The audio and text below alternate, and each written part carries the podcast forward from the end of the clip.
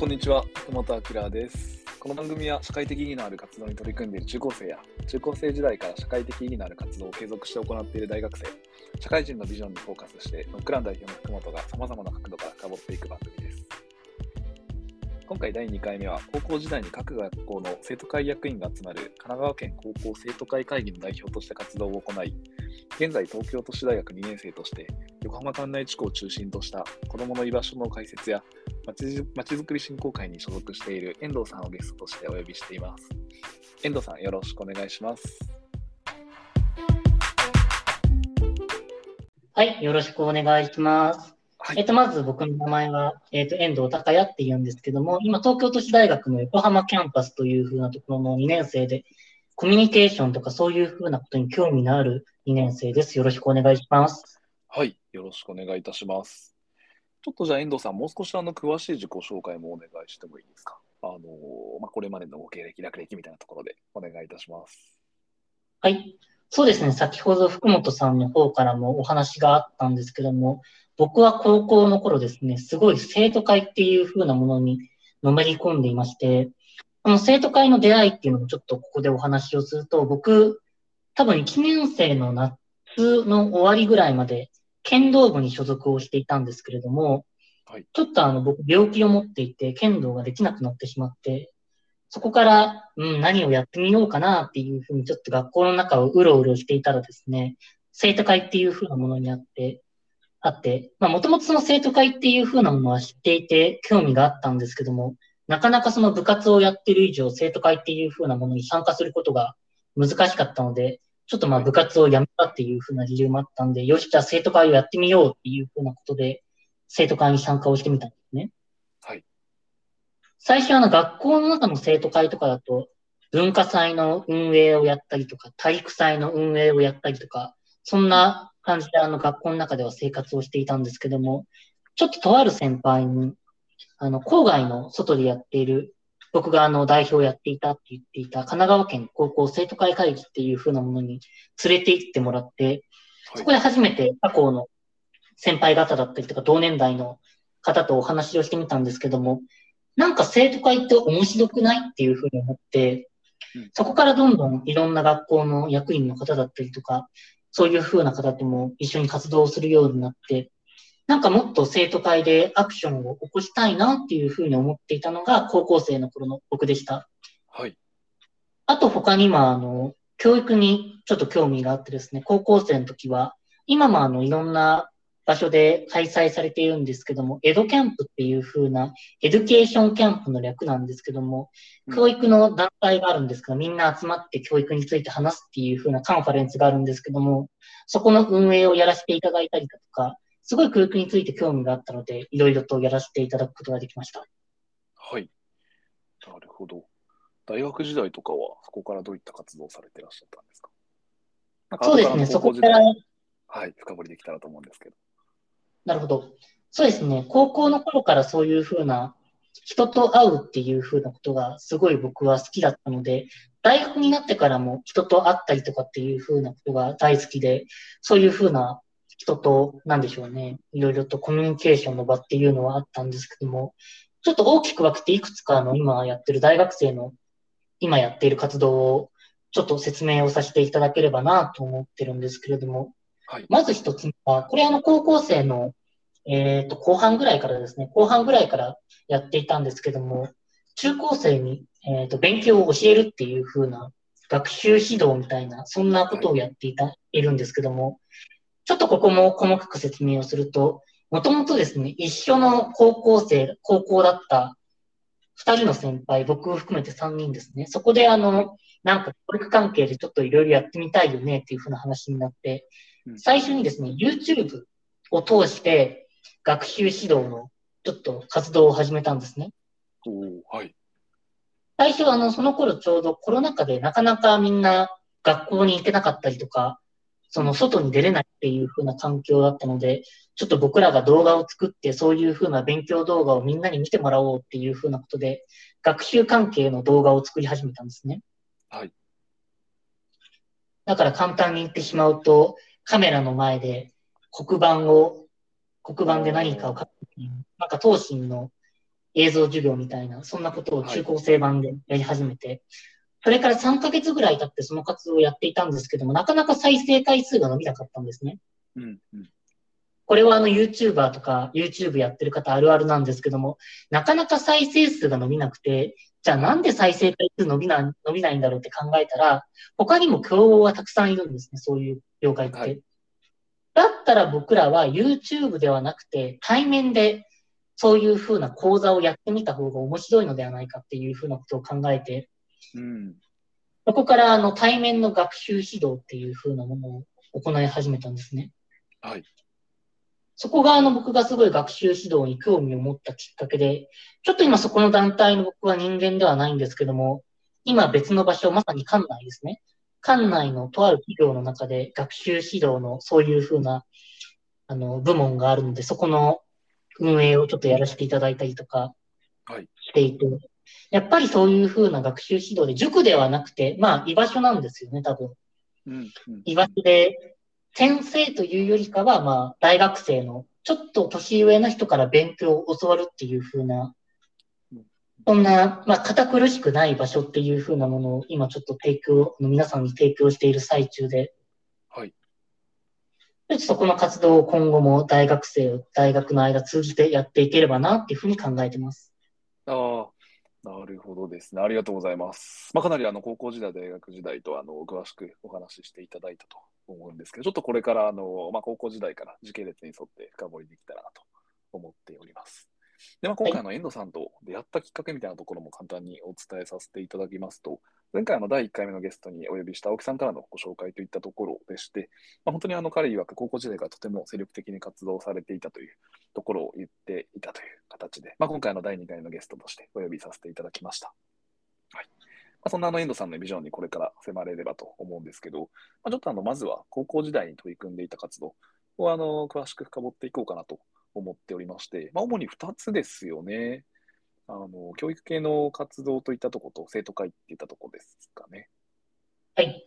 そうですよね。ちょっと最初にあのお話ししていただいていた生徒会の方からあのもう少しいろいろ聞けたらなと思うんですけど、まあ、当時あの生徒会、先ほどあの冒頭申し上げたあの神奈川県の高校生生徒会議といったところに最初に行ったのは、先ほど話している感じだと高校2年生の頃ですかね。えっ、とですね、初めて参加したのが中学校1年生の後半、えっ、と、中学校2年生かな？中学校2年生でした、僕は。中学校2年生の時に高校生生徒会議に参加したんですか？はい。ええー、それがあの先輩に連れられて行ってみたらっていう話がその話ですか？はい、そうです。ええー、じゃあその先輩というのも、先輩は高校生だったんですか？そうですね、先輩は僕の3つぐらい年上だったので、高校生でした。ああ、中高一貫校で、そこの中の先輩で、高校2年生の先輩ですかね。はい、そうです。あ、に連れてってもらったと。なるほど。なんかそこで、なんかどういう、こう、新しさを見出したのかというか、なんかどうワクワクしたとかって覚えてますか？そうですね。あの、僕は結構その今まで学校の中で、他の学校のクラスの仲間とかと話すことが多かったんですけども、はい。なかなかその生徒会についてとか、いや、熱く語ったことがなかったんですね。はい。でもそういう風な場に行くことによって、みんなめちゃくちゃ真剣で、すごい本気で学校のこと考えてるんですよね、皆さん。うん、そこであの、まあ僕もそこの輪の中に入って熱く語ることができたっていうのはすごい嬉しくて、もっとあの、なんだろう、簡単に言ってしまうと、僕の考えを分かってくれる人がいたっていうふうなことで、なんかすごいなんでしょうね。これは、まあもしかしたら中学生で、まあ、そういうふうな年頃、まあ周りも僕もそういうふうな年頃だったのかなと思うんですけど、なかなかその、本気でやりたいことを語れなかったりとか、はい。言っても、まあ人によっては、まあ受け入れてくれる仲間もたくさんいましたけども、人は、まあ人によっては馬鹿にしたりとかするっていうふうな、そんなことできるわけないっていう。でも、僕の参加したそこの神奈川県高校生徒会会議っていうのは、もうむしろ馬鹿にするんではなくてみんな肯定してくれる、そのアイディアいいじゃんとか。うん。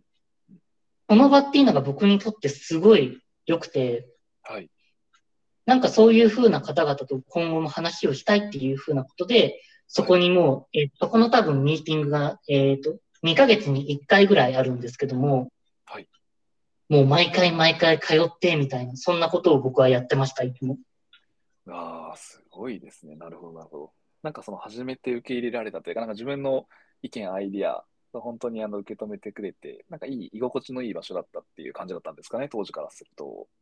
そうですね、はい。うん。なんかそれでいくと、ちょっと小学生の頃とかに話があの戻ってしまうんですけど、小学校時代からなんかこう、結構自分の意見を持ってるとか、なんか自分のこうしたいアイディアとかってかなり持っていた学生だったんですか、当時の遠藤さんは。いや、全く持ってなかったと思います。ああ、なんかそれがこう、なんて言うんでしょうね。なんか自分の意見だったりとか、なんか内発的にそのこうやりな、こういうことやりたいっていうのが出てき始めたのは中学生、中学生、まあ1年生とかの方だったんですか？そうですね、はい。おお、なんかそこあのなんかと、き、はい、あ、すいません。えっ、と、多分、多分なんですけども、はい、興味のあることに出会えたからだと僕は思っていて、はい、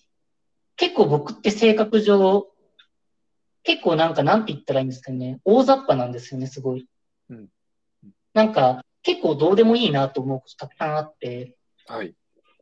だからあんまりそうやって、まあ自らの考えを持たなかったりとかっていうふうな小学校の頃生活をしていたんですけども、はい、初めてそういうふうな生徒会っていうふうなものに本気になれるものがあって、はい、多分それだったから、なんかそういうふうにちゃんと自らの考えを持っていたんじゃないかなと思います。おお、なるほど。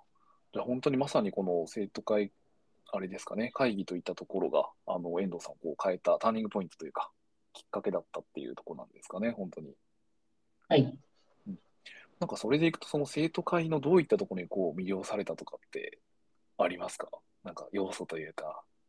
なんかここが自分のやりたいことだみたいなって、どういったところにこう惹かれていったのかっていう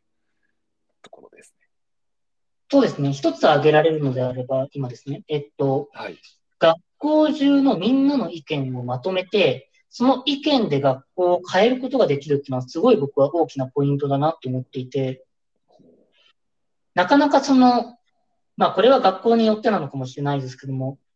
まあこれはあの良くも悪くも、生徒が持っているその権力って、まあ、あ、なかった、あの、小さかったりするんですね。でも、その小さな力を生徒会というふうなもの、ちょっと今この話だけ聞くと権力をあの使ってるみたいな言い方になっちゃうかもしれないんですけども、はい。でも生徒から集めたその意見というふうなものを学校に提案できるっていうのはすごい大きな生徒会の魅力だなって僕は思っていて、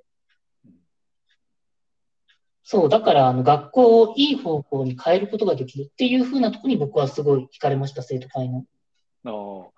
じゃあなんかその当時からちょっとその学校改革じゃないですけど、なんかその学校の課題とかが見えていて、そこをまあこうした方がいいんじゃないかっていう遠藤さんなりの考えとかも当時から少しあったみたいなところだったんですかね、最初は。そうですね、ありましたね、そこは。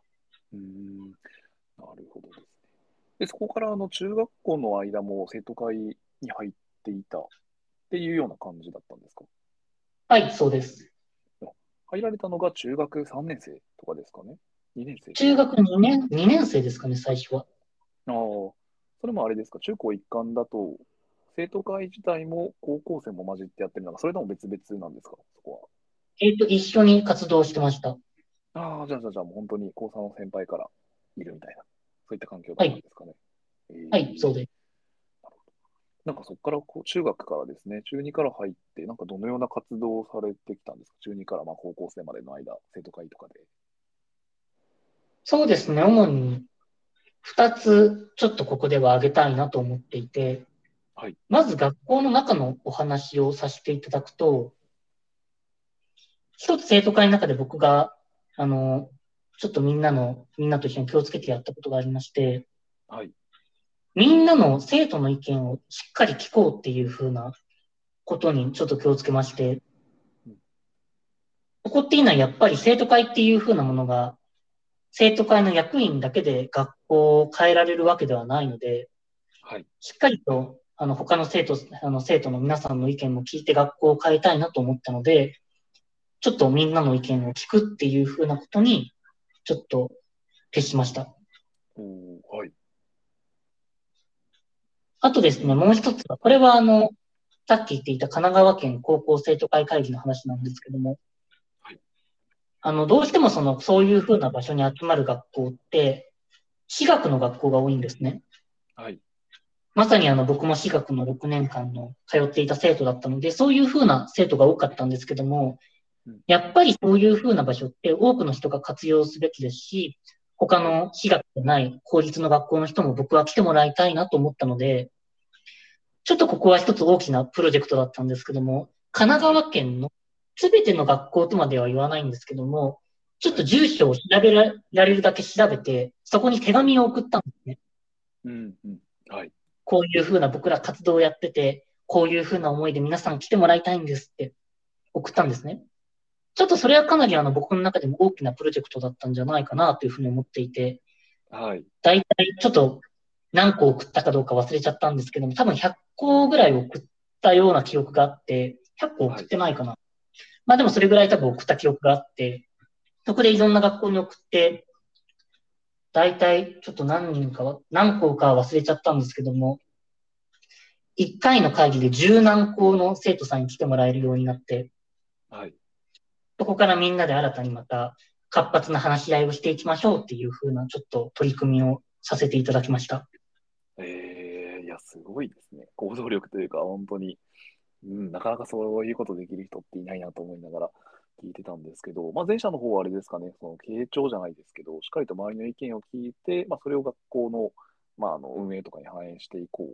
ていったことにあの徹していたっていうところですよね、おそらく。はい、そうです。うんうん。なんかここっていうのは、なんか当たり前のように聞こえるんですけど、なかなかあの実は気づけないところなのかなとも思ってまして、うん、結構その自分、生徒会の方とかだと、まあ自分たちの意見とかもちろんあると思いますし、なんかできたらそっちでこうやっていきたいっていう方もまあ一部いらっしゃるのかなと思うんですけど、なんかそこをこうしっかりとみんなの意見を聞いてとか民主的に進めていったっていうところで、なんか少しその失敗した経験からこう、そうしようと思ったのか、なんかもともとその傾聴をしっかりしていって、みたいな。なんか、どういった背景から、その、すごい徹していたっていうところにつながっていったんですか？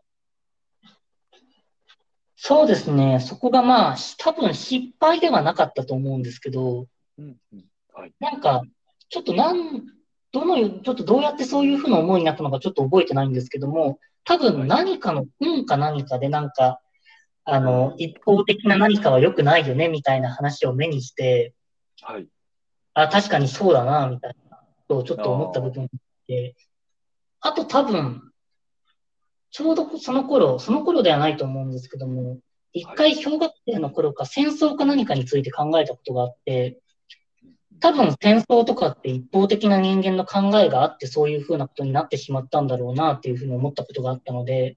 はい。やっぱり一方的な考えっていう風なものは、まあ、時にはそれがもしかしたらじゅあの大切なことなのかもしれませんけども、でもあんまりいいことを生まないっていう風な、ちょっとあの、そういう風なことがちょっと頭をよぎったので、そこからは、そうですね、やっぱりみんなの意見も絶対聞かないといけないっていう風なことで、ちょっとあまり明確ではないんですけども、そんな感じで考えを持っていました。はいああ、いや、めちゃくちゃ素敵だなと思いな。まあ、本当にそういったところから、なんて言うんでしょう。おそらく他の周りの人と比べても、しっかり自分の意見持ちながらも、えっと、メタ認知というか、第三者視点的にいろいろと物事を考えられていらっしゃったんだろうなっていうのが、本当に、あの、すごいなというところでして、うん。なんかそれがあったからこそ、いろいろとその生徒会の活動でおそらく活躍されてきた、だったりとか、まあ、後々あの生徒会会議といったところの代表されて、されるようになったとか、まあ、そこにつながってくるのかなと思うんですけど、ちょっとまあ、あと校舎の方の、実際にあの生徒会会議の代表の時に100校ほど送ったみたいな時感じですかね。はい。あそうですよね。はい。なるほど。なんかそこで実際にあの、成し遂げたかったことというか、遠藤さん自身、そのような行動に至ったビジョンみたいなとこですね。なんか強い思い思いがあったからこそ、あのそうやって行動に移ってたのかなと思っておりまして、なんかそこの部分含めて、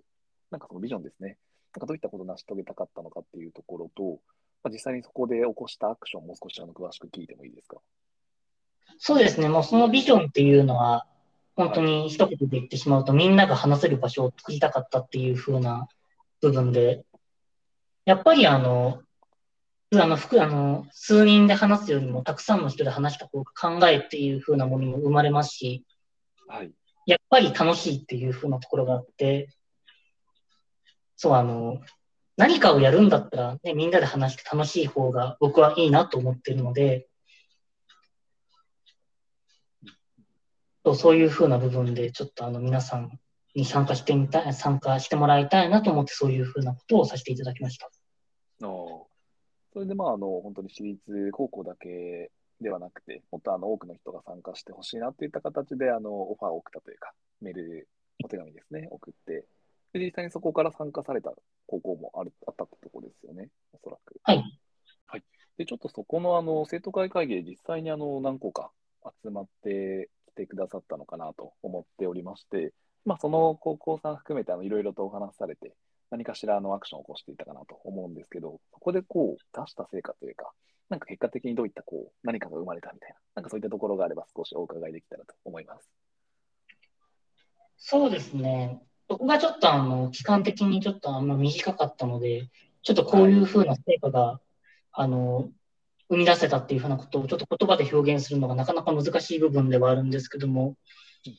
でも結構その来てくれた学校さんはみんなと話せてよかったですとか、こういうふうな他の学校さんと話せる場をがあったのでよかったですっていうふうなコメントをいただくことができたので、そこだけでももうかなり大きな僕らとしては大きな成果だったんじゃないかなと思ってます。うんうんうん。なるほど。まあ、お互いの学校でやってる、あ、制作じゃないな、施策みたいなところのこう交換だったりとか、なんかそれを生かしてそれぞれ持ち帰って、まあ、次のいいことにこうつなげていくというか、施策につなげていくみたいなことが行われたんですかね。はい。ありがとうございます。まあ、まさしくその遠藤さんのビジョン、まあ、あの皆さんが集まって話す場を作るっていうところですかね。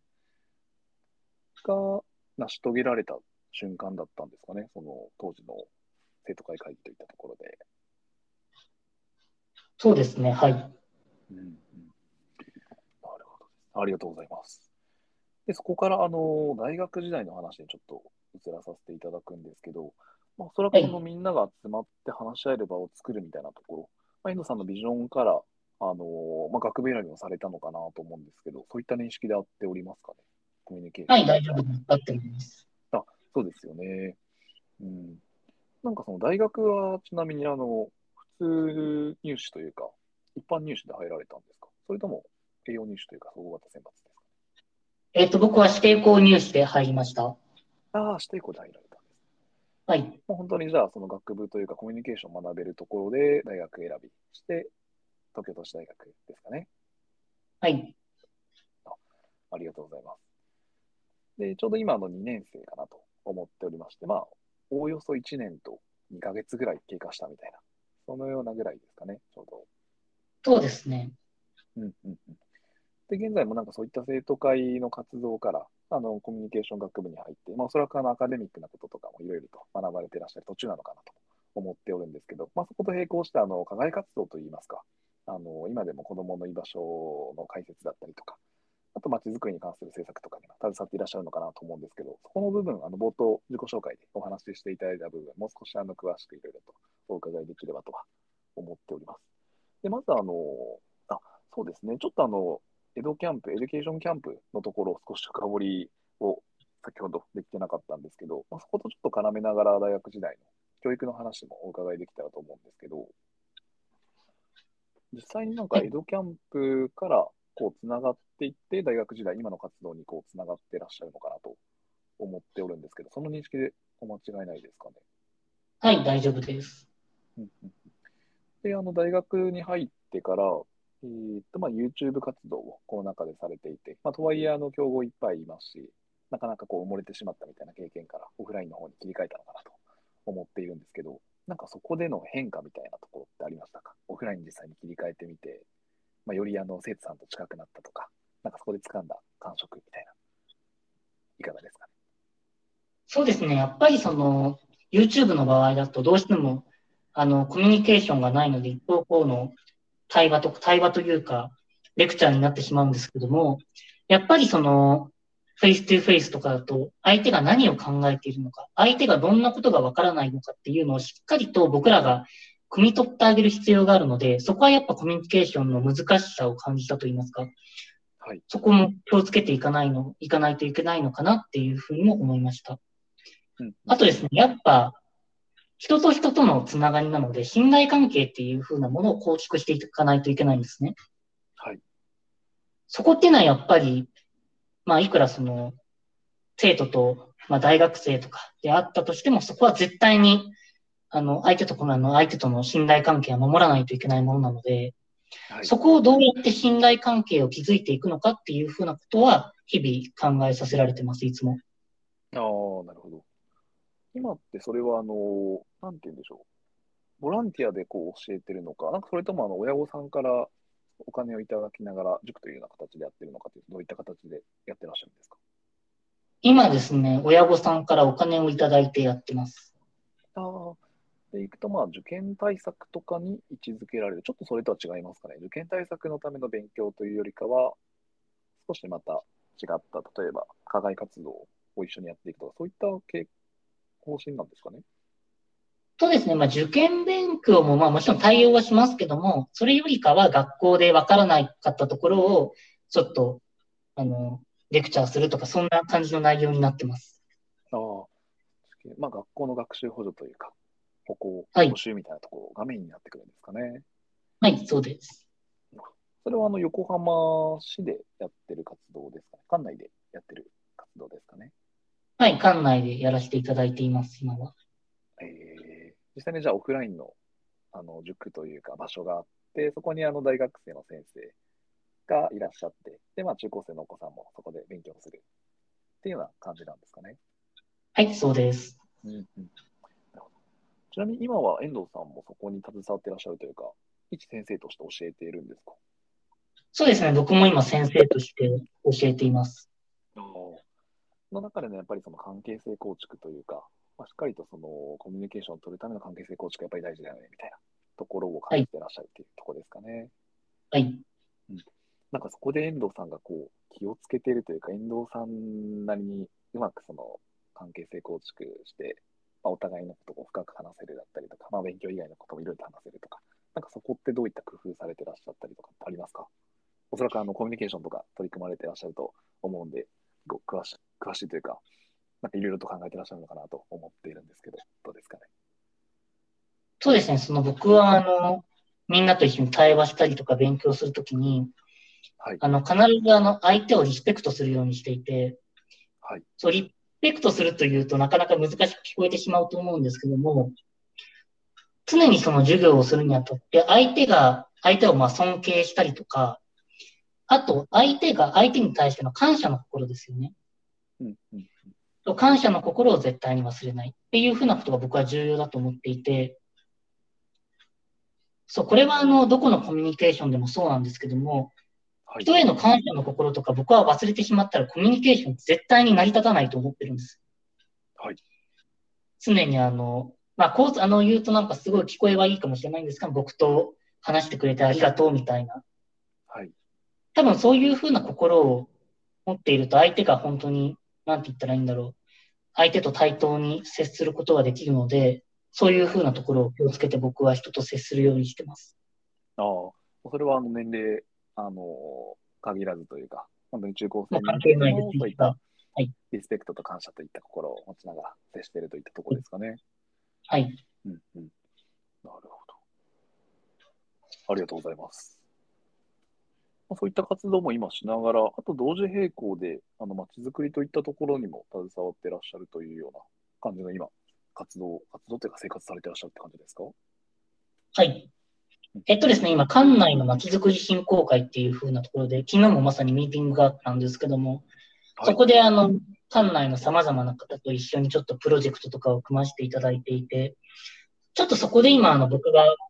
あの、やらせていただいていることをちょっとお話しするとですね、はい。ちょっとこれはあの、別の組織になってしまうんですけども、あの、福本さん、ブロックチェーンってご存知ですか？ああ、わかります。はい。ちょうどあの、私も今 Web3 領域というか、NFT かけるあの SDGs というプロジェクトをやってる途中でして、あの、いろいろとお調べさせてはいただいております。あ、そうなんですね。なるほど。今、館内の中でですね、これあの、本当に館内のいろんな街づくりの振興会の方とかにもちょっと昨日プレゼンをさせていただいたんですけども、はい。館内の今、中であの、ブロックチェーンを広めていく活動をしていまして、ブ味ロックチェーンって今聞くとあの、まあ、なんて言って、ちょっと前には流行ったあのビットコインだったりとか、そういうふうなものを想像される方が大半だと思うんですけども、はい。でも僕はブロックチェーンって、そういうふうなビットコインとかの以外にも、人と人とのつながり、コミュニティを構成するものだと思っていて。まさにそのブロックチェーンを使った、あの、イベントとかもちょっと館内の方でやらせていただいたりとかしていて、はい。あとですね、今ちょっと考えているのは、ブロックチェーンを用いた、メタバースってご存知ですか、福本さん？はい、わかります。今、メタバースを、あの、ちょっと今メタバースのことをやっているんですけども、館内をメタバース化したいっていうふうに思っていて、これどういうことかっていうと、今、あの、館内って今いろんな人が来てくださっているんですけども、はい。メタバースの世界の中に館内っていう風な街を作って、はい。そこに様々な人が来てもらって、それでそこの中で館内いい場所だよねっていう風に、まあまさにそこが来てもらった人たちの居場所ですよね。はい居場所になってもらって、それで実際の街にも来てもらうっていう風な、ちょっと大きな計画を今立てている最中で、なるほど。はい。ちょっとなかなか今これだけを聞くと本当に実現可能なのかなというふうに思ってしまう部分もあるんですけども、はい。ちょっと今そういうふうなことを本気でやりたいなと考えていて、今他の仲間とも一緒にもっとこうした方がいいんじゃないかっていうふうな話し合いを重ねながら、ちょっと街づくりをさせていただいています。なるほど。非常にあの、私が興味あるあの内容でして、いろいろと深掘りたいなと思うんですけど、なんかあの、多分やられてらっしゃること非常に私は理解、理解できるというか、あの、なんとなく掴んでおりまして、いわゆるあの、電子住民を増やすみたいなところですかね、まずは。そうです。電子住民を増やすというよりかは、まあ、住民で、まあ住民の方もまあ全然いてもいいと思うんですが、遊びに来てもらう人を増やしたいというふうに思っていて、うんうん関係人口創出をこう、ブロックチェーンだ、メタバース上で行って、で、そこからオフラインのこう、実際にえー足を赴いてもらうといったところにつなげるっていう感じですかね。そうです。うんうんうん。そうですよね。いや、めちゃくちゃ面白い。なんていうの、ちょうどあの今ど真ん中なホットな、あの領域だなと思いながら聞いていたんですけど、確かの新潟県の長岡市とかも結構同じ、まあ、ここはちょっとあの、電子住民票をこう NFT で打ち出して、で、あの、関係人口を増やしていく、まあ、あの村が、えーっと、まあ、本当に高齢化社会、高齢化しているといったところで、本当にあのまず電子住民からいろいろ入ってきてもらって、そこからあの村の復興に若者をこうどんどん入れていく。実際の足を赴いてもらうとか、そういったあの活動を先進的にやってらっしゃるところがあるんですけど、なんかそういったところをこはいうベンチマークしながら行ってらっしゃったりとかはするんですか？もうゼロから。そうですね、今。そうですね、結構今、そのブロックチェーンとかで熱い場所が福岡県にあるんですけども、そういうふうなこちょっと、福岡県の飯塚市ですね。ああ、飯塚市わかります。はい。北九州ですね。飯塚市がすごい今、ブロックチェーンが熱くて、はいちょっとそういうふうなところの、まあ、データを見させていただくというか、どういうことをやってるのかなっていうふうなことに、ちょっといろいろと見ながらさせてもらったりとかはしています。うんうん。なるほどですね。いや、非常に面白いな。なんかそこで行くとあれですかね。とりあえずその館内をメタバース、まあ、メタバース空間にその館内、街と同じようなものを構築するっていうところが、もう一回やろうとしてるところなんですかね。そうですね、あの、まさに本当に、えーっと、メタバースの中で館内の街を再現するっていうふうなことです。うんうんそこってかなりこう巻き込む人たちというか、関係者非常に多く巻き込んでいかないといけない大きなプロジェクトだなと思うんですけど、なんかそれであの、市の方とか、あと住民の方とか、いろいろそのそういった技術持ってらっしゃる方とかもちょうど今巻き込んでるっていう最中ですか？そうですね、今、まさにあの、今後あの、今ちょうどあの僕が、これは本当に僕どこにも出さず僕が完全に今、ちょっと趣味で作っているレベルなんですけども、とあるビルの模型を作っているので、ちょっとそのビルの模型が完成したら、そこのビルのオーナーの方のもとに行って、ちょっと一緒に協力してくださいっていうふうなことをお願いさせていただこうかなとか思っていたりとか、あと他にも飲食店とかたくさんあるので、そういうふうな方にもちょっと協力をしていただいて、そのメタバースの世界の中でその飲食店の PR だったりとか、そういうふうなものもできるとさらに面白くなるのかなと思って、ちょっと今計画を練っている最中です。いやー、すごいですね。壮大な計画になりそうですね。本当に。うん。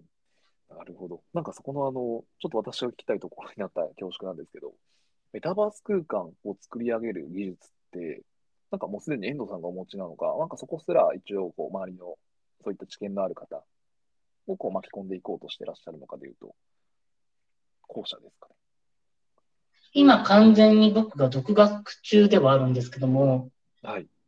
あのもうメタバースの世界をまあ作る、今パソコンで普通に作ってるんですけども、ツールを揃えて、はい、あとは完全にもう僕が勉強してマスターするだけではあるんですけども、やっぱり一人で作るのはなかなか難しい部分があるので、そこはあの、協力してくれる方だったりとかを今後募っていければなっていうふうに思ってます。ああ、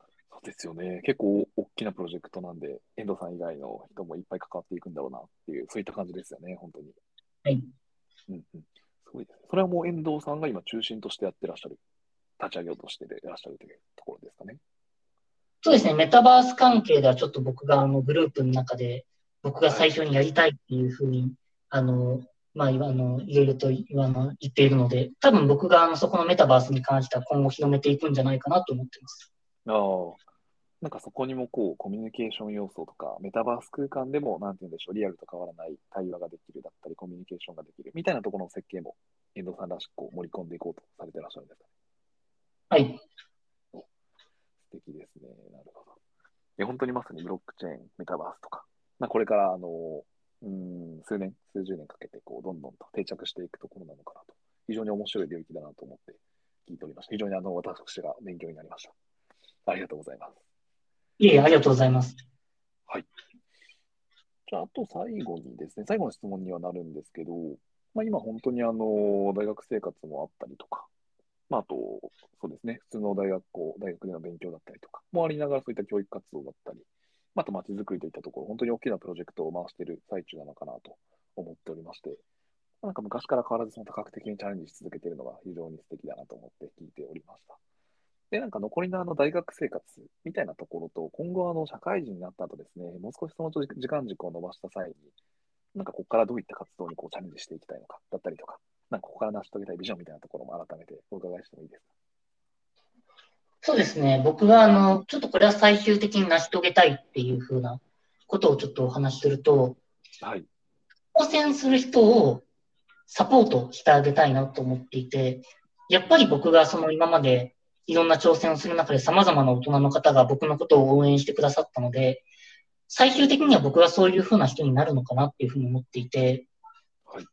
結構その挑戦するってなかなか勇気がいることですし、やっぱりその能力だったりとか、多分お金も必要なことだと思うんですよね。はい。結構そういうふうな部分で僕はいろんな人に、あの、なんて言ったらいいんだろう。それが理由でやめてほしくないなと思っているので、なんかそういうふうなことが、ことを本当に頑張りたいっていうふうな人がいるんだったら僕はそれを後押しできるような人にちょっとこれが何年先になるかは僕がわからないんですけども、最終的にはそういうふうな僕は人間になりたいなと思っているので、ちょっとこれはあの僕のビジョンと言っていいかわかんないんですけども、ちょっとそういうふうなことも今後できればなっていうふうに考えてます。ああ、ありがとうございます。いやいや、素敵ですね。なんかそことあの、今おっしゃった人のサポートといったところと街づくりって今どのようにこう絡んでるというか、どのようにこう、うん、接続してるっていうような感じなんですか？そうですね。まさに、あの、館内っていう風な場所が、イノベーターがたくさん多くて、たくさんいる街なので、はい。イノベーターってすごいいろんなことに挑戦していらっしゃる方がほとんどなので、ほとんどというかもう全員多分そうだと思うので、はい。そこと結構つながりがありますね、今の僕は。そこの街づくりとは。はい。なるほど、なるほど。遠藤さんが街づくりをすることによって、そういったイノベーターの方々をよりこう推進していくというか、サポートしていく。はいまあ、その方々がより活躍できる場所を作ろうっていうのがちょうど今取り組んでいらっしゃる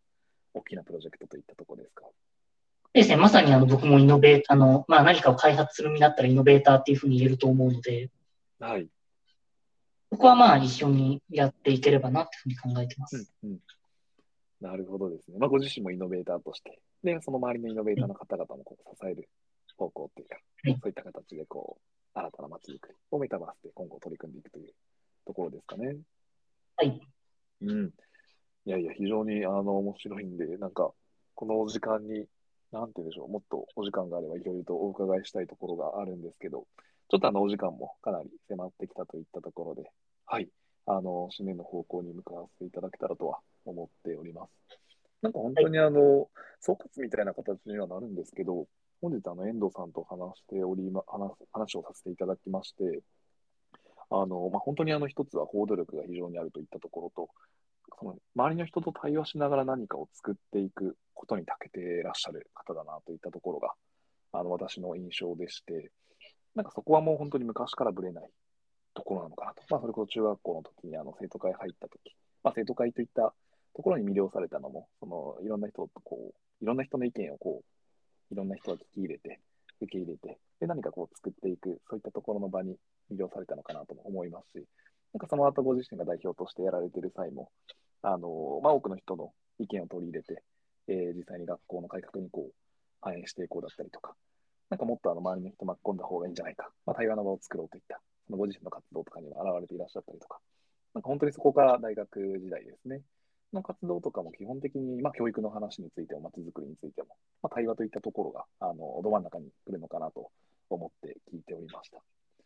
はい。なんか本当にぶれないビジョンをこう持ち続けてらっしゃるのが非常に素敵だなと思って終始、あの、聞かせていただいておりました。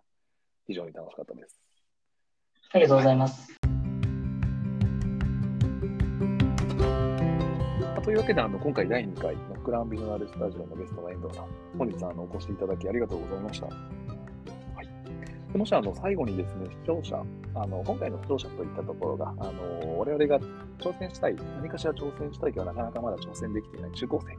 といったところをメインにあの扱わさせていただいておりまして、まあ、その他以外にもあの本当に社会人の方まで幅広く聞いていただいておるラジオにはなっておるんですけど、まあ、あのそういった方々に一言あのメッセージだったりとか、もしあのご自身で今活動されていらっしゃる、えーことについての告知だったりあれば、あのどうぞということでお願いいたします。はい。あの、僕からの一言でいいのかっていうふうに本当に思ってしまうんですけども、はいあの、今すごい挑戦されている方がもし聞いているのであれば、あの、もし何かがあれば、一歩踏み出してみることがすごい重要で、あの、僕はよくあの、これを乗っていた電車から降りるっていうんですけども、多分電車に乗っていれば、その、目的の場所まで着くと思うんですけども、でも一回降りてみるっていう風なことも重要で、まあでも降りるとなんかいろんな、例えば、ああ、まあなんか予定に間に合わないよとか、ああ、次、次どの電車に乗ったらいいんだってふうに分かんなくなってしまうことが多いんですけども、でもそれも一つの挑戦だったりとか、それも一つのあの人生なので、一旦、一旦なんか、あの、乗っていた電車から降りてみて、あの、ちょっと知らなかった世界に足を踏み入れてみたりとか、ちょっと他の人とは、まあ、他の人と別のことをやるのがいいかはちょっと別として、他の人がやっていないようなことを自らが進んでやってみて何か起こしてみるっていうふうなことも、すごいあの僕はまあ失敗もたくさんありますけども、面白い人生だと思うので、なんかちょっとそこは一歩踏み出してみることを僕はお勧めします。あの、もし失敗とかしても、あの、中高生とか全然、あの、なん僕がそうだったんですけども、あの、あんまり責められたりとかしないと思うので、まずはそこで何かやってみることを僕はすごいお勧めします。皆さん一緒に頑張りましょう。はい。ありがとうございます。本当にあの素敵なお言葉だなと、あの私もその乗っていた電車から降りるといったことが非常に刺さりました。初めてあの聞いたんですけど、まさしくそうだなと。なんかそうすることで、いろんな新たな世界に見てくるんじゃないかなと思いました。はい。というわけで、あの第2回ノックランビジョナルスタジオには、えー、遠藤さんにお越しいただきました。改めて本日はありがとうございました。はい、ありがとうございました。